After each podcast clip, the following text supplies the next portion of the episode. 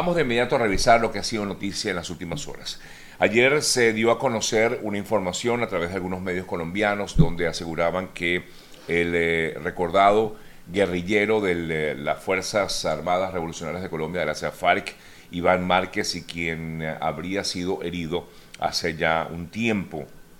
en territorio venezolano y que supuestamente se encontraba en Caracas recibiendo atención médica, habría fallecido. Esa fue la información que dio a conocer algunos, o dieron a conocer algunos medios eh, colombianos en el día de ayer, en horas de la tarde-noche. No obstante, el gobierno colombiano ha instado a que todavía no tienen confirmación de esa información, de esa noticia. Eh, dijo el ministro de Defensa de ese país de Colombia, Iván Velázquez, que por los momentos todavía no tenían esa confirmación de la supuesta muerte de Iván Márquez, el máximo cabecilla de la segunda Marquetalia. No hay confirmación continuamos buscando verificar, estamos atentos para cuando tenga confirmada, tengamos confirmada esa noticia, eh, pues poder, poder dar información veraz acerca de esta, de esta noticia que ha sido divulgada, repito, por algunos medios colombianos como el canal CMI en ese país. Sin embargo, a pesar de que, como les decía, aún no ha sido verificada, por lo menos por parte del gobierno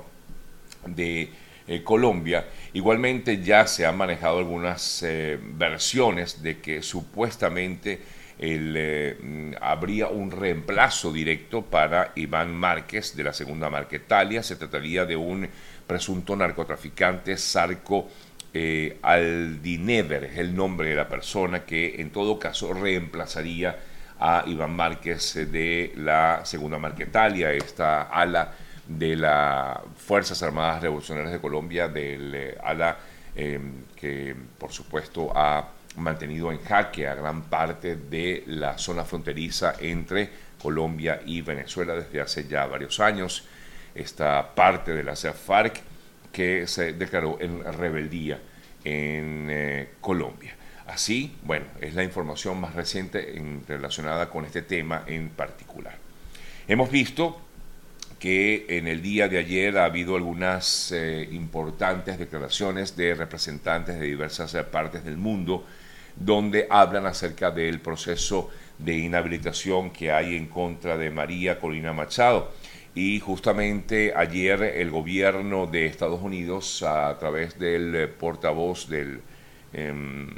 representante, del secretario de Estado norteamericano, Anthony Blinken, manifestaba eh, que durante una visita que realizó a Guyana, donde se realiza un encuentro de las naciones del CARICOM, informó eh,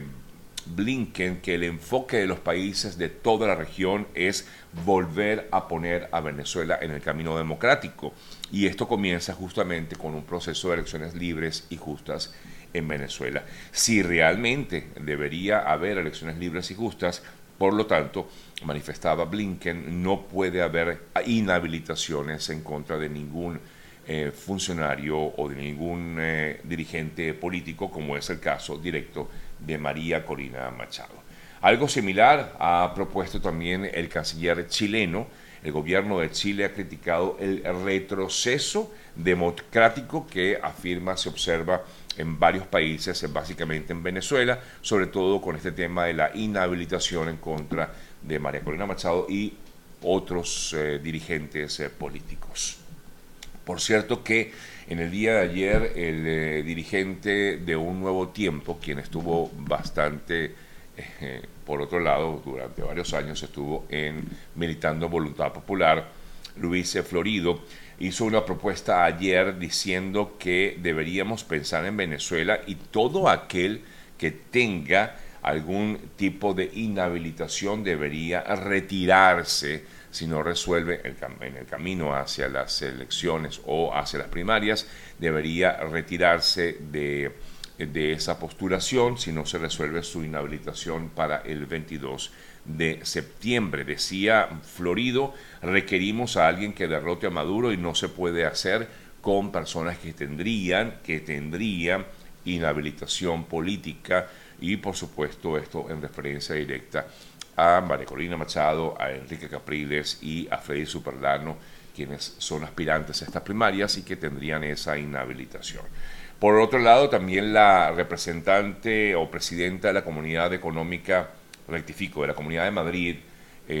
Isabel Díaz Ayuso también envió un mensaje de apoyo a María Corina Machado, eh, por eh, esta situación, así como lo ha hecho también el gobierno de Ecuador a través del propio presidente de ese país, Guillermo Lazo. Así, amigas, amigos, continúa pues también este, este tema eh, presente, aunque algunos afirman que todo esto es una maniobra, lo sabemos, por otro lado afirman también que esta inhabilitación ya se acabó en el año 2015, porque en teoría habría durado solo un año. Bueno, todo esto sigue, sigue hablándose, de lo cual continuamos también nosotros comentando, porque son noticias del día a día.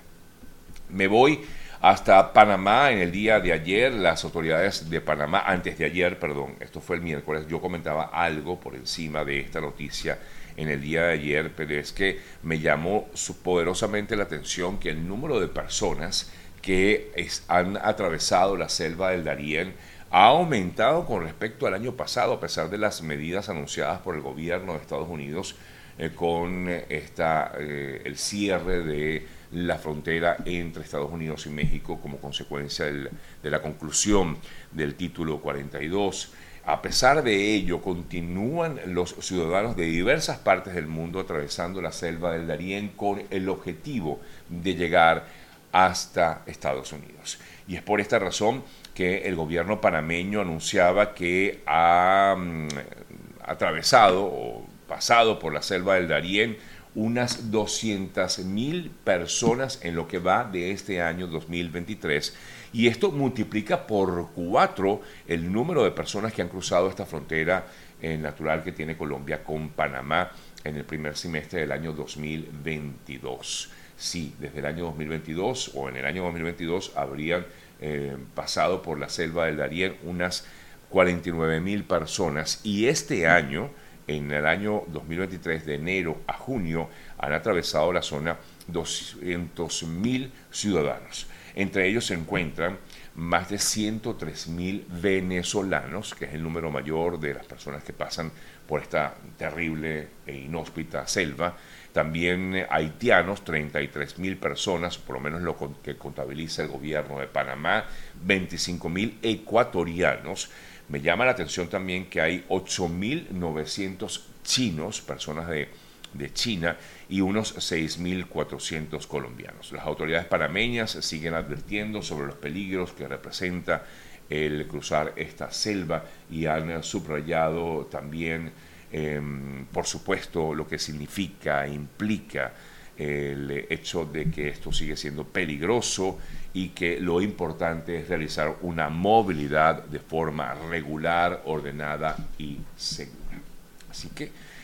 bueno, amigas, amigos, esta situación continúa presente, el eh, número de migrantes en el mundo, sobre todo con el objetivo de llegar a Estados Unidos, con, sabiendo todo, sobre todo las complicaciones que hay para entrar en estos instantes a eh, la nación norteamericana, con todas las implicaciones que lleva además el eh, poder solicitar algún tipo de asilo político, en todo caso, en,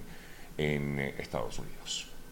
Bien, seguimos con más información. Ayer el exalcalde metropolitano de Caracas, Antonio Ledesma, quien vive en España desde hace ya un tiempo, acudió a la Fiscalía de esa nación porque fue citado por una comunicación que le fue entregado eh, entregada al, eh, al ex alcalde mm, Antonio Ledesma. Y allí asistido por el abogado Blas eh, Imbroda, Ledesma se presentó al Ministerio Público y al salir de esa reunión Antonio Ledesma explicó que pretendían que declarara vía telemática, así lo dijo, a funcionarios del aparato persecutorio de Maduro todo era sobre un expediente relacionado con un juicio que le montaron en su contra en su momento, acusándolo de pruebas falsas de traición a la patria y básicamente, según lo que explicaba Ledesma, era que quería que diera a conocer nombres de las personas que, en todo caso, de los policías que lo habrían detenido.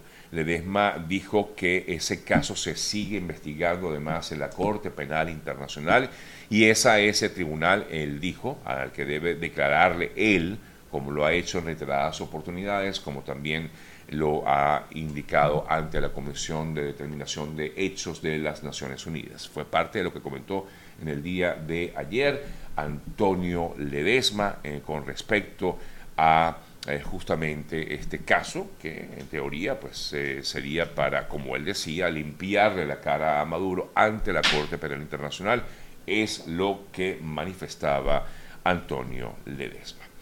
En otras informaciones destacadas en el día de ayer, la compañía Ocean Gate, que fue la encargada de eh, realizar estos viajes con el sumergible Titán, entre otros, y a raíz de esa terrible tragedia en la cual murieron cinco personas, la compañía en el día de ayer decidió suspender todas, todas sus operaciones. Al parecer, mantenía todavía algunas operaciones eh, eh, intactas, no obstante, ayer la compañía informó que efectivamente van a, o ya, ya suspendieron todo tipo de operación que tenía eh, la mm, compañía Ocean Gate, eh, incluso en su página web eh, también pues se hablaba del tema o se explicaba donde se em, informaba acerca de la suspensión de todas las operaciones comerciales y de exploración por parte de Ocean Gate. El calor sigue siendo de las suyas. Eh, decíamos que esta semana, ayer, antes de ayer, decíamos que el pasado 4 de julio había sido el, el, día más caluroso del año en esta parte del mundo, en la zona norte del mundo. No obstante, la Organización Meteorológica Mundial informó que esta organización, por cierto, forma parte de la ONU, advirtió que puede esperarse que las temperaturas continúen subiendo tras el récord que ya se logró hace unos días como el día más caliente, el 4 de julio, y junio se convirtió, por cierto, en el mes más caliente de los últimos años. Y por lo tanto, pues eh, esta situación pudiera complicarse en los próximos días y todo se debe definitivamente a básicamente el llamado fenómeno El Niño, eh, que prevé que aumente el calor tanto en la Tierra como en los océanos y lleve a temperaturas extremas y olas de calor marino y al calentamiento global eh, que hay en el mundo, como, bueno, como consecuencia de lo que ya todos conocemos y hemos comentado en reiteradas ocasiones de lo que pasa en el mundo con la contaminación ambiental. Así que en los eh, próximos días pudiéramos tener más, más, más y más calor. Bien, seguimos con eh, otras importantes informaciones. El eh, gobierno de Ucrania, a través de su jefe militar, dijo que Rusia está al borde de una guerra civil, así lo manifestó el director de inteligencia militar ucraniana, quien advirtió que Rusia está al borde de una guerra civil. Ayer, por cierto, en Rusia fue allanada la mansión del eh, líder del grupo Wagner, quien supuestamente se encuentra en Rusia, como ya comentábamos ayer, y no en Bielorrusia,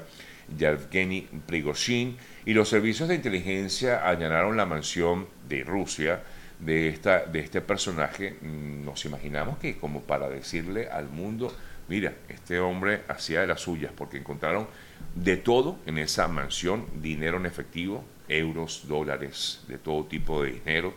Eh, también encontraron eh, eh, lingotes de oro en esa mansión, que por cierto vi unas fotografías y me impactó la mansión que tenía este personaje en San Petersburgo. Igualmente habrían encontrado un arsenal de armas de fuego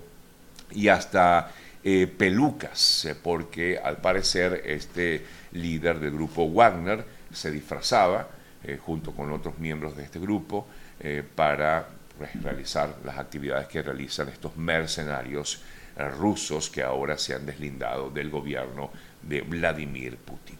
Que por cierto, ayer el gobierno de Vladimir Putin anunció un nuevo intercambio de prisioneros con Ucrania, unos 45 soldados de cada lado, o por lo menos desde Ucrania se pudo conocer que 45 militares y dos civiles fueron devueltos a ese país, mientras que Ucrania habría eh, regresado a unos 45 militares rusos a su nación. Nos eh, vamos ahora hasta eh, una información bien interesante y que también quiero destacar a todos ustedes, una noticia que me parece muy buena y tiene que ver con el hecho de que fue aprobada la, mm, una medicina, un fármaco que retarda, aunque sea de forma modesta, la enfermedad del Alzheimer, un desarrollo que ofrece cierto grado de esperanza para el tratamiento de esta terrible enfermedad que eh, roba la memoria y que también, bueno, este, sabemos que ha eh, dejado eh, a muchas familias, digamos, con una tristeza profunda, es un mal terrible que sin duda alguna esperamos no tener ninguno de nosotros cerca nuestro. Pero ayer se informaba a través de la oficina, de la oficina no, de la Administración de Alimentos y Medicamentos, la FDA, pues, otorgaba una aprobación total de este fármaco que, repito, retarda modestamente la enfermedad del Alzheimer. Me comentan aquí, esto me llama la atención, yo trato de leer, bueno, leo y leo, o sea, me parece que le acabas de lanzar flores al gobierno de Putin, ¿por qué dices eso? No, no, nada que ver, no sé por qué fue tu apreciación al respecto, no me parece, no, para nada, para nada. Eh, el gobierno de Rusia es un régimen eh, que ha hecho las suyas eh, y, sobre todo con Ucrania. No sé por qué te, te pareció eso, pero no, para nada, en lo absoluto.